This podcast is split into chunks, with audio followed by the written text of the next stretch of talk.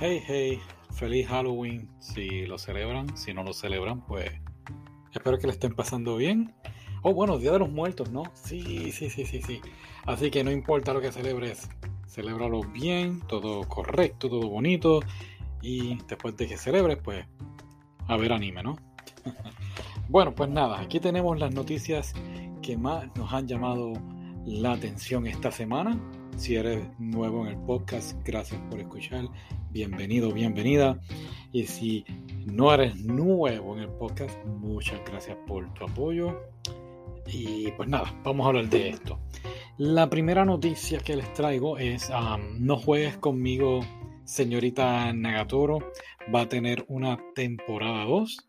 Eh, lo cubrimos aquí en el podcast, por lo menos la temporada 1. A mí, de verdad, uno de los animes que más me gustó del año pasado. ¿Fue del año pasado? Sí. Fue muy bueno. Esta chica popular se enamora de, pues, este mm, chico mm, no popular, pero que sí está obsesionado con el arte y un muchacho, como diríamos en mi cultura, eh, estofón o nerd. y pues crece un tipo de, relación entre ambos y pues de verdad que, es una historia de amor muy, muy, muy buena. Eh, siguiendo bajo la misma charla de temporada 2, este anime que se llama mm, El amor en vivo de la superestrella también va a tener una temporada 2 y aunque no lo he visto, generó muchos comentarios en las redes sociales y pues por eso lo estaba trayendo aquí ante ustedes, por si lo habían visto. Eh, Love Leaf Superstar, así se llama en inglés. No, no lo tengo en japonés. Ok. Um, eh, seguimos con entonces otra noticia aquí de otro anime que también hemos hablado. Se llama Kakegurui. Kakegurui es de esta chica que van a una escuela donde hacen apuestas eh, jugando distintos juegos. Piensa más o menos como Squid Game o el juego del calamar, pero sin matarse. Casi, casi. Eh, a mí de verdad es un anime para adultos. A mí realmente me gustó y me gustó mucho el doblaje en español. Y esta noticia tiene que ver con el doblaje en inglés. Y es que Netflix no quiso darle los derechos a del doblaje en inglés a la compañía Sentai, Sentai Filmworks y ahora van a tener que hacer otro doblaje. Esto ha generado mucha polémica en las redes, ya que a mucha gente le gustó el doblaje en inglés y pues van a estar trayendo otros actores y quizás el doblaje no sea igual de interesante. Dije en, esta, en este podcast que el doblaje en español fue fenomenal. A mí me encantó digo, ¿verdad? Veo el anime en japonés y en español, pero de verdad que fue algo otacular ver este anime en español.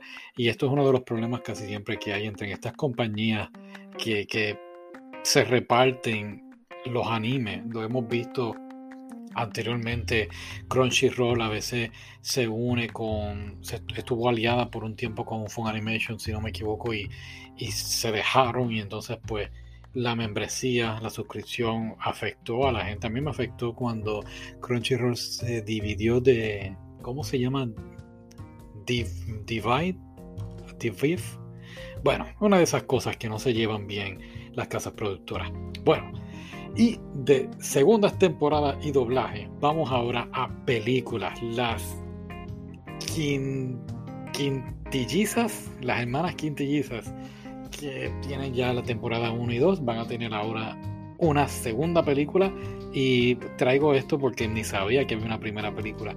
Yo creo que yo vi el primer temporada, no he hecho el podcast de las quintillizas, pero sí, lo sé, debo verlo y hacerlo. Está en la lista, está en la lista. Si no lo has visto, es este muchacho que lo contratan para darle tutorías o ayudar a estas cinco hermanas que son quintillizas, ¿no? Son todas iguales.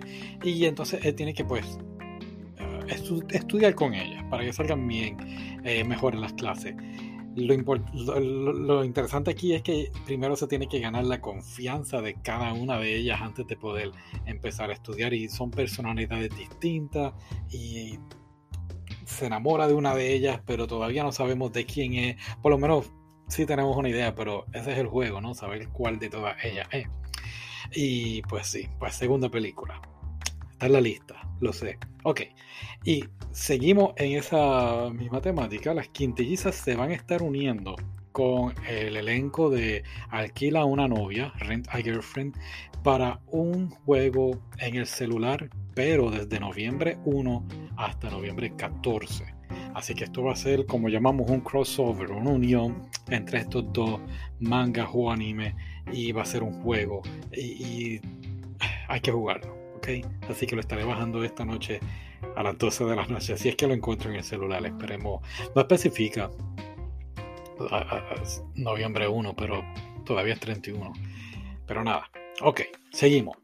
Tokyo Revengers, eh, hemos hablado de este anime, espectacular. Estoy todavía tratando de conseguir la película que hicieron en japonés, en live action, pero acaban de hacer una parodia del manga y se llama Los Vengadores Todai. Todai Revengers va a salir en noviembre 3 no tengo muchas especificaciones, excepto que sí va a ser una persona que va a estar viajando en el tiempo, así que está muy interesante estar pendiente a eso, como sería, así que lo estaré buscando y me imagino que les daré saber el, no sé, la semana que viene.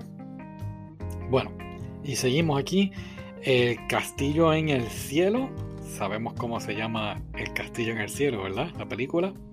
Pues si no lo sabes, se llama El Castillo de la Puta y no es el nombre que los japoneses le dieron. Si sabían o no sabían qué significaba en español, eso lo vamos a traer eso al tema. Ah, pero sí, acaban de eh, realizar una figura de la, de la, de la anciana, que era como la líder de los piratas en el cielo. Hicieron una figura de ella eh, más joven, de 18 años de edad, para la venta. No tengo al momento no, dice información en cuánto se va a estar vendiendo, pero se ve muy bien la viejita cuando era joven. y claro, por último, tenemos aquí My Hero Academia, la película, la tercera película, estuvo número 2 en Estados Unidos. Hizo en el primer día 2.88 millones de dólares. Y siempre lo he dicho, ah, hay que apoyar esta industria porque no es fácil y creo que ahora con esto de películas trayéndolas al cine es algo que hay que apoyarlo y sobre todo ¿verdad? películas así de, de, anime ah, se está viendo mucho la piratería y, es un problema porque honestamente pues afecta en el futuro. Quizás pues no hagan el anime que uno espera. Mira ahora mismo a Spy and Family, Espías y Familia, ya por fin va a venir el anime. Una de las cosas por las cuales no las habían traído era pues por la recepción del público. Y como hemos dicho, he dicho aquí varias veces, mucha gente prefiere leerlo eh, en línea en páginas de estas clandestinas en vez de comprar el, el, manga, que es darle apoyo a la compañía y por eso es que a veces se tardan. Y sí, esa es la otra noticia. Spy Familia pues tiraron el, el, trailer, ¿no? El anuncio del anime y se ve espectacular. No esperaba eh, de esta forma que, que, lo vi, lo proyectaron al personaje principal, a Lloyd, de una forma que, que no lo esperaba en el anime, en el manga. Que no lo esperaba en el manga lo proyectaron de una forma en el anime que no lo proyectaban en el manga. El manga es más serio, tú sabes, una persona más fría. Aquí lo, presentaron como un tipo bien cool, que en realidad es cool. Pero nada, estaremos pendientes de todo eso y eso es todo por hoy. ¿Sí? ¿Se me faltó algo? Mañana, mañana vamos a estar viendo My Hero Academia, la película. Y ya entiendo que tan pronto saca del cine, haré un podcast. Y ahora sí. ¿Sí? Ok. Gracias por escuchar. Bye.